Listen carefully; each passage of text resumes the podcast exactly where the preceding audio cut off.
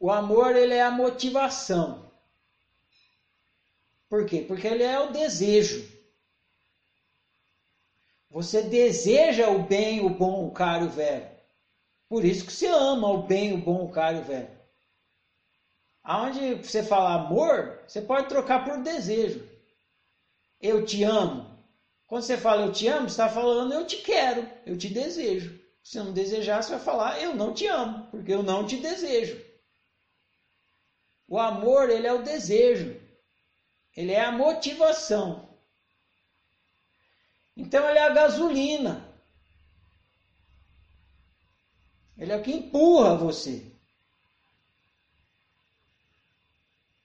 Só que a gasolina não dirige o carro. Quem dirige o carro é a consciência, é a lucidez.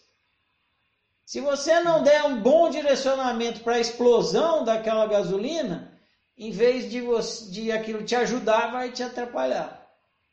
Então é por isso que é preciso ser um amor consciente. Ou seja, você precisa dar, você precisa dirigir o seu amor de uma forma que ele não te prejudique, nem e não prejudique a sua convivência.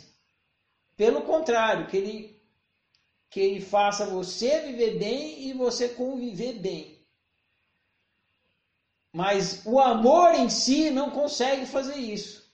Só a inteligência consegue fazer isso. Só a inteligência consegue dirigir o amor. É a inteligência que dirige o amor e não o amor que dirige a inteligência. É o volante que dirige a gasolina e não a gasolina que dirige o volante. A gente inverteu isso. A gente acha que a gasolina vai dirigir o volante. Não tem como.